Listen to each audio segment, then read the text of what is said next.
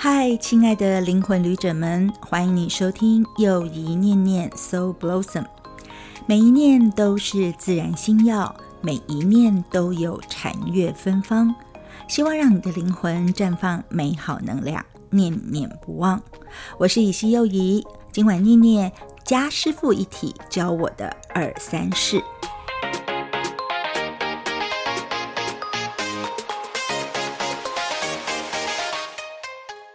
我的很多学生和朋友们都知道，我是不追韩剧，但是我追韩综，也就是呢韩国的综艺节目。那最近我又被一集韩综的节目给疗愈到了，让我忍不住很想要念念这个韩综给我的影响。而这个韩国综艺节目就是《家师傅一体》。我知道很多人追韩综多半是因为要追韩星。但是呢，作为一个身心转化的工作者，我反而追的是在韩综背后的规划以及它的创意，还有其中所渗透出来的人性。当然，最重要的就是疗愈力了。而《家师傅一体》这个节目呢，是韩国的 SBS 电视台从二零一七年开始直播的节目。那从它的名称，你就可以了解到这个节目的宗旨是什么，就是呢，有这个徒弟到师傅家和师傅一起。或者是以管家的身份和师傅成为一体的周日的这个含义在里面，所以呢，节目的内容规划就是让带有许多疑问的节目固定的成员群，然后到大韩民国不同领域的知名人士家去度过两天一夜，然后跟这些很有买位，就是很有自己的这个生存模式跟生命模式的师傅同居同乐，然后借以观察学习名人的生活智慧。那这是其中一名固定的成员，就是大家可能很多人知道，就是他有国民笑脸或者是综艺皇帝之称的李生基，在退伍后的第一个节目，也是他的综艺节目的一个集大成的一个节目的方式。然后呢，初代的成员结合了有一个大师的谐星叫梁世炯，还有演员李相伦跟男团偶像陆星材。那么在开播的第一年，他们就造访了许多韩国殿堂级或者是够资深的演艺人员，像是呢最近才得到奥斯卡女配角得主的尹汝贞，还有国民歌后也是李生基老师的李先基老师，还有夺得奥运跟世界金牌的体育明星，或者像是一些有名的厨师、历史学家、探险家等的权威人士。在二零一七年播出的时候，他的节目效果好到在那一年的年度大赏里面，几乎囊获了所有的综艺奖项，也让李生基成为韩国史上最年轻的演艺大赏的得主。后来呢，虽然因为有些成员的生涯规划的关系，有人毕业，有新的人加入，而最新的目前的固定成员就是李生基、梁世炯，还有运动明星金东炫，他是一个拳击手、格斗选手，以及一个新晋的演员叫刘秀斌。那我很喜欢这个节目的宗旨概念。那其实就是因为说，我觉得身边的每一个人其实都可以成为我们的老师，然后那些呢因努力而有所成就的人，当然更可以成为我们的导师。所以从这些家师傅身上，我们可以了解并且体会他们之所以成功的元素，而且不仅呢是固定的成员们受惠，我觉得对于我们呃观赏节目的观众来说，也相当有感。甚至呢，我觉得是很有疗愈的能量的，所以呢，我就要来念念几则让我非常感动的家师傅。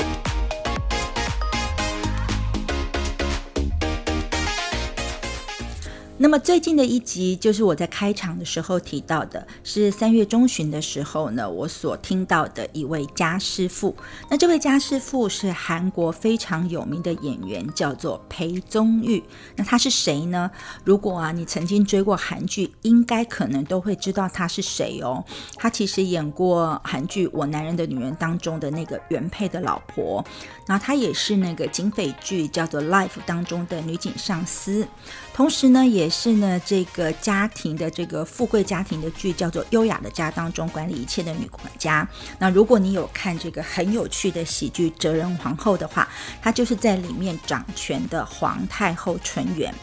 当然，除了这些之外，他也演过电影，也演过舞台剧，而且获奖无数。最重要的是，他自己的学历非常的高，他是一个演艺圈演艺学的博士，所以他担任了大学演剧的客座教授。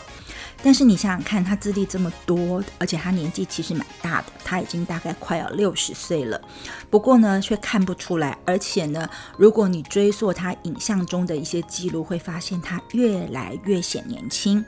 所以，作为这一集的家师傅呢，裴宗玉要教导固定成员们的就是：你要怎样对自己好，然后你要很有自律的让自己感觉好。所以节目一开始的时候啊，这个裴师傅就请来一个这个汉医，也就是中医的博士，为所有的成员们去把脉，然后呢，要找出他们各自符合的体质。那这个八体质的体系，其实简单来说，对我们来说其实还蛮好懂的啦，就是中医的五行加上阴阳加上虚实加上湿气和气瘀所组合的系统。不过呢，那个韩国的这个汉医博士很有趣，他呢没有用那么多很拗口的名词，他用了动物来作为象征，比如说你的饮食习惯或你的体质是老虎还是羊还是狼等等的。动物来作为这个象征，那从动物的习性上，你就可以拿捏出说哪一款的养生特质是比较好的。那呢，虽然这个也充满了知识性啦，就比如说你可以了解，如果你是老虎体质人，那你就可以猛力的吃肉；可是如果你是羊体质的人，你可能素食对你来说会是比较好一点。但是呢，这个部分倒不是我这一集感觉到有趣的地方，也不是我认为的这个家师傅教我的事。我跟成员们一样感觉到很震撼的是，这家师傅裴宗玉说，因为他年轻的时候不了解自己身体的需要，所以皮肤的状况非常的不好，加上演员的生活作息不规律，所以他的身心状况非常的糟糕。当他了解自己是所谓的阳的体质的时候，就表示说，这其实是不适宜吃红肉的人，他要尽量的舒适。那他觉得这样做。自己身体和心理的反应就很快乐，他就这样坚持了这样的饮食习惯十四年的时间，每一天每一餐都是这样。另外呢，为了改善他自己的肤质，他又找到了一款可以 DIY 的一个蜂蜜加上柠檬加上面粉的特调的面膜。那因为对自己很好，所以他就每一天敷，每一天敷，敷了足足有三年以上的时间。然后他还补充了一件，他也坚持做了十八年，每天都会做的事情，就是呢，他会做让他维持稳定的静心冥想这件事，就好像我鼓励大家做的一样。虽然他说有时候工作完身体累得要命，他就想躺下来睡觉，但是他还是会非常自律的，至少五分钟到十分钟的进行冥想静心。他觉得，如果不做的话，反而会觉得不开心或者是不舒坦。你想想看，他所有的基准数，十八年、十四年，最少的也有三年等等。所以，裴宗玉家师傅教会我的事情，就是为了自己好的事情，你就是要自律的持续，每一天、每一天、每一天都要做到。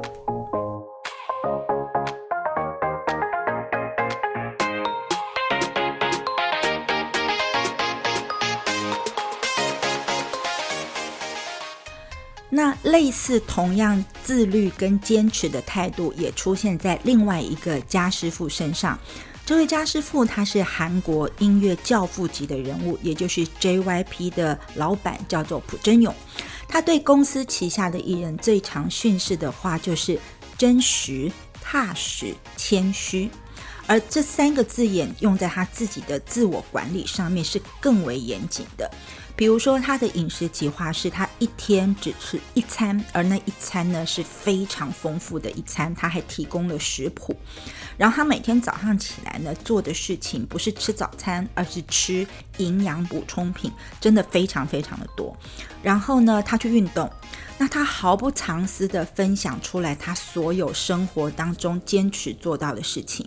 所以呢，李生基就问他说：“你把这些呢这个知识和讯息都分享出来，这些简直就是你成功的资产跟秘密了，真的可以毫不吝惜的公开吗？”那我觉得朴真勇的回应很酷，但是也很真实。我记得他是这么说的：“他说我不是说过了吗？就算我公开一切，或者你把我的公司指南都拿走也没关系。归根究底，最后剩下的是精神力量。你不去实践有什么用呢？也就是说，没有实践的知识其实是跟空壳子一样的。”我就想到说，其实很多人终其一生拼命的上许多课，财富课、管理课、感情课、健康课，还有身心灵的课、佛法的课等等。当然了，我觉得这些课其实知识都很棒，不过呢，知道归知道，如果你不去做的话呢，其实就永远不会得到了。那我们之所以和成功人士有差距，其实差的就是我们总是会有很多的借口，比如说我没有时间、没有能力、没有资源，反正呢，最后就是我没有办法做到。那我记得呢，呃，净空法师曾经开示过有关于知道跟做到的这件事。他怎么说的？他说：“你知道就要做到，那你知道做不到的话，就是你没有做到。那做到了才是真正的知道。”而做不到是没有知道，所以千万不要把做不到的自己认为你是知道的，这是我们很大的障碍。为什么呢？因为你就到此为止，不会有进步了。我不是在念这个所谓的绕口令哦，但是其实这是一个非常重要的头脑理清的过程。那呢，关于这个知道做到你是怎么选择的，这让我想到了另外一集的家师傅。这一集的家师傅，他是演员，也是歌手，是韩国非常性格的男星，叫做崔明秀，是一个很粗犷的一个人。然后呢，他跟成员们要谈到的生命宗旨的功课，就叫做选择。所以他一开始就叫他们玩了非常多的生存游戏，甚至玩那个服不服，就是插这个所谓的啤酒桶，然后看会不会有剑跑出来的这一类的游戏。为什么要做这些游戏呢？他就是说，我们的人生就是充满无数的选择，所以在最后他还设计了一个关于你对于选择的恐惧的小游戏。这个小游戏很简单，他在这个桌上准备了三杯茶，然后告诉你说，三杯茶当中呢，只有一杯是可以喝的绿茶，另外呢其实是很苦的黄连茶，所以你要选茶。所以你要怎么选呢？所以你在选择的时候，你要不要看一下竞争对手的眼色呢？你要怎么样用心理战呢来决定你会喝到的是绿茶，而不是喝到黄连茶？那你做了选择之后，你会不会后悔呢？你要不要改变你的选择呢？那如果说不是选茶，而是这是你人生至关重要、性命攸关的选择呢？这个家师傅崔明秀就说：“他说他在做选择的时候，一向是很认真的，因为这个世界绝对不会是夸你选得好的那个亲切的朋友，因为世界呢远在你之上，也就是命运或宇宙的能量远在你之上，所以呢，你要勇敢的去选择。”哇，我的妈呀！原来其实呢，家师傅教课的方法就是这么的写实，但是我觉得真的是非常的有力量。那你可能觉得这是一个韩国的综艺节目，所以请来的家师傅应该都是演艺界的前辈吧？但是我们前面就已经跟大家讨论过了，其实从二零一七年开播到现在，有无数的家师傅出现在这个节目上面，包含了体育的明星或者教练、奥运的选手、得奖的金牌的人士等等，或者是一些像商业人士，比如说 CEO，或者是这个投资理财的顾问，然后也包括建筑师。商品设计师，还有各个领域当中的老师，比如说教历史的、教数学的、教股票投资的，甚至呢也有宗教师、还有心理师等等各种不同领域的专业，他们都曾经是节目里面的家师傅。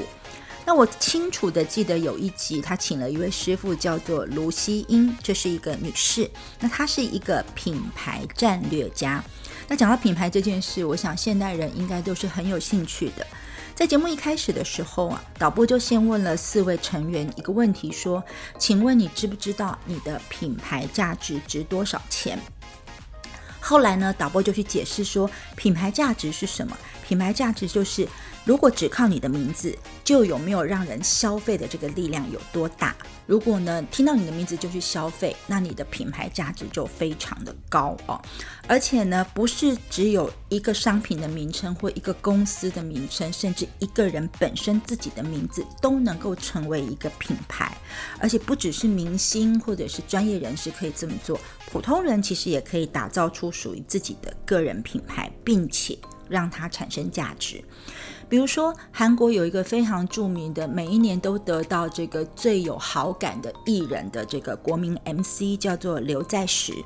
很多人呢都会冲着他的名字，只要他开节目就去看他的综艺节目，觉得呢只要有他在的综艺节目一定会比较有趣。那他的名字会给人一种值得信任的力量，所以他的名字就是一个收视的保障。这就是刘在石的品牌价值。那现在呢，我们很多人都在做自媒体啊，不管你是做 podcast 还是做所谓的 YouTuber，各式各样的自媒体。这些自媒体的普通人，不管你是做美食类的、搞笑类的，还是其他的领域，其实呢，你都是在把自己的个人品牌想要做得很好，并且因此获得收益的人。所以，成为品牌的关键是什么？就是。这个品牌是否能够受喜爱，是否能够敞开人的内心？如此简单的道理，人人都懂。但是该怎么样去做到呢？在这个节目里面呢，家师傅卢星就给四个人布置了两个非常重要的课题，然后让他们去做练习，以便给我们得到答案。那我要来讲一下这个两个课题了哦。课题一就是他邀请每一个人，请你用自己喜欢的面条。做出像自己的料理，也就是你要通过料理来表现自己啊。那你可以选择各式各样不同的面条。那比如说李生基就是里面的主持人做了一份放了非常多食材的意大利面，来表达自己说他所涉及的领域是非常多的，因为他又唱歌又演戏又主持又做综艺等等之类的。而家师傅给他的评价说，那么。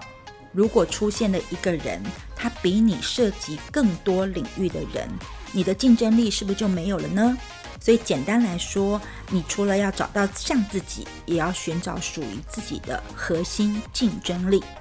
而这次的比赛，这个课题呢，是演员李相伦他做的一个叫做洗面获胜了啊。因为呢，他弄清楚了主题，他做了一个非常简简单单的清汤面啊。那这个清汤面很像极了他自己本人，所以呢，品牌推广的基本意义就是什么？你要弄清你的主题，明确的知道自己是谁。所以知道自己是谁，加上你的竞争力，就会等于你的品牌。所以你自己是谁？你自己的竞争力是什么？你要用什么样竞争力的？来品牌来推广自己呢，所以这个家师傅卢心的问题就一步一步的啊，让我们观众也跟着要去思考一下。然后在节目里面呢，他做了第二个课题，这个课题就是，请你用叫做“我”这个“我”是加引号的哦，叫做“我的品牌”来做便当。然后你这个便当的顾客就是在场的工作人员，所以他必须要做，每个人要做二十份的便当。然后呢，这位师傅让四个人准备了一个呃纸张的，当做像是 PTT 的这个投影片的内容哈。那这里面你必须要写出便当的名称、所需要的材料以及你预售的价格，然后你还要去说明你为什么要做这样的一个便当。好，那那个师傅在做评价的时候就告诉我们说。有真诚，但是价格太低，你就要考虑商业性才可以。因为呢，任何的品牌基础都是要有商业价值跟商业行为的，所以你必须要去了解说，你今天要推出一个便当菜，你本人的人工费在哪里？一碗的成本是多少？你都要考虑进去。最后呢，还是那个演员李相伦获胜了，因为他主打的这个便当品牌就叫做怀旧的情怀，就好像我们的这个火车便当一样吧。那么，因为呢，那些工作人员的顾客为什么会买呢？有的是因为相信他才购买的，然后比较年长的人是因为怀旧的这个因素来购买的，年轻的人因为想要尝试一下复古的感觉购买的。所以呢，他的二十个便当先卖完了，顾客的评价也不错，所以呢，就达成了他的成功率。但是你要知道，其实这个家师傅就说，在销售便当的同时，其实你也在销售自己，而销售自己是需要沟通和打动人心的过程的。对于我来说，我和对于别人来说的那个我，还有我想要展示给别人的那个我，跟别人想看到的我，其实是有差别的哦。就是说，我自己觉得我是什么，别人觉得我是什么，我想要展现给别人看的我是什么，跟别人想要看到的我是什么，这些是不太一样的。所以你必须要去弄清楚，你要不断的去思考跟研究，然后你才能找到你的方向，找到你的竞争力。加上你的销售策略，可以让自己是从中可以获益的。所以，其实家师傅在批判的时候呢，其实就简单几句话。但是你要怎么定义自己，需要你自己不断的去思考、实践，才会有成功的可能性。其实我记得我那时候在看到这个部分的时候，对这位师傅是非常有敬意的，因为他总是可以一针见血的说出问题的所在，而且给出解决的方案。他真的是一个品牌规划跟行销的老师。那你是不是会很好奇，说他是怎么样可以达到这样的功力的？那我当然也很好奇。所以呢，最后呢，当所有的成员到师傅的家里的时候，这个师傅最常帮的就是各种不同的食品或餐厅去做一些品牌的建立或者是行销。然后他们就看到了师傅成功的法宝啊，比如说这位家师傅，他为了记住吃过的菜，还有收集了所有餐厅的名片跟发票。然后呢，他会把所有他吃过的菜用画的方式画下来，画说这些料理是什么材料做出来的，然后本子里写的密密麻麻，画的非常的仔细。还有一件很重要的地方是，他常常去世界各个不同地方的酒店去住宿，所以他会收集他所住过的酒店的房卡。那他为什么要做这些事情呢？就是为了研究说所有这些东西，所有这些地方，他们的差别在哪里？甚至他每天可以在不同的酒店里面睡，只是为了观看说，呃，新的装饰是怎么样，风格的趋势是怎么样，用了哪些床。所以呢，你会发现他为什么能够这么成功？因为每一个家师傅，每一个成功的人都有他成功的道理。比如说，刚刚我们提过的，像是这个很著名的国民 MC 刘在石，好了，其实呢，他在成名之前至少有十年的没有名、默默无名的时候，他作为一个很搞笑的人，但是却没有办法在电视上面出现；作为主持人，但是却没有一句话说的是很流利、很利索的，所以他就只能不停的去道歉。后来他是克服了种种困难，才有了现在这个韩国无人不知的这个刘在石的这个品牌。那我相信啊，其实现在很多人在做自媒体的人，也是呢，你一定在前期走了各式各样的弯路，然后呢，认真去思考钻研，才会有你现在的成绩。所以呢，就好像你照顾小孩或照顾自己的作品一样，你自己的品牌当然需要你自己去培养了。有的时候你要适时的让他打好预防针，有的时候你要去请辅导的老师去制定一些目标，让他好好的发展下去。不过呢，我曾经想过，比如说像自己到底应该是什么？那你也许可以试试看，如果你要用一道菜来形容自己，你自己是哪一道菜？啊，也许你可能会觉得自己很像麻辣烫里面的菜，每一样都有一点。但是呢，你可能缺少可以作为竞争力的高汤，因为麻辣烫的高汤真的很重要哦。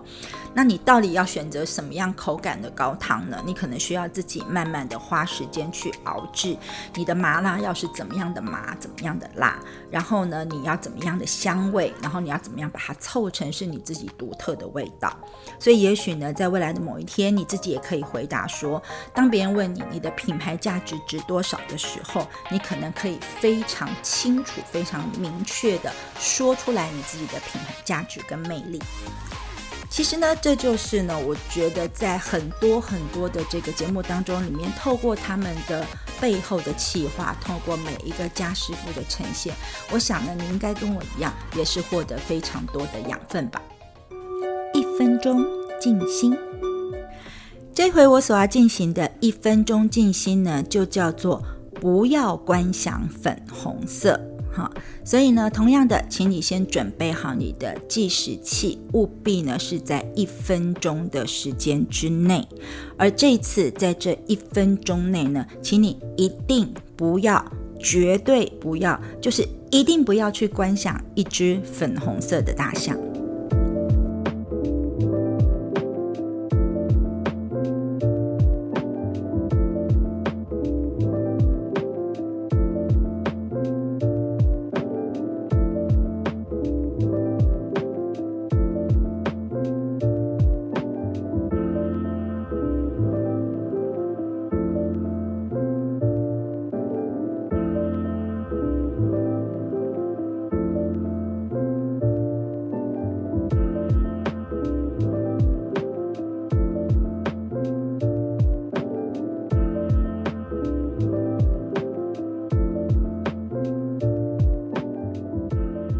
是不是觉得六十秒、一分钟竟然有那么的长啊？那为什么要做这个一分钟静心的练习呢？其实这个练习是要让你再次的确认一分钟真正的长度。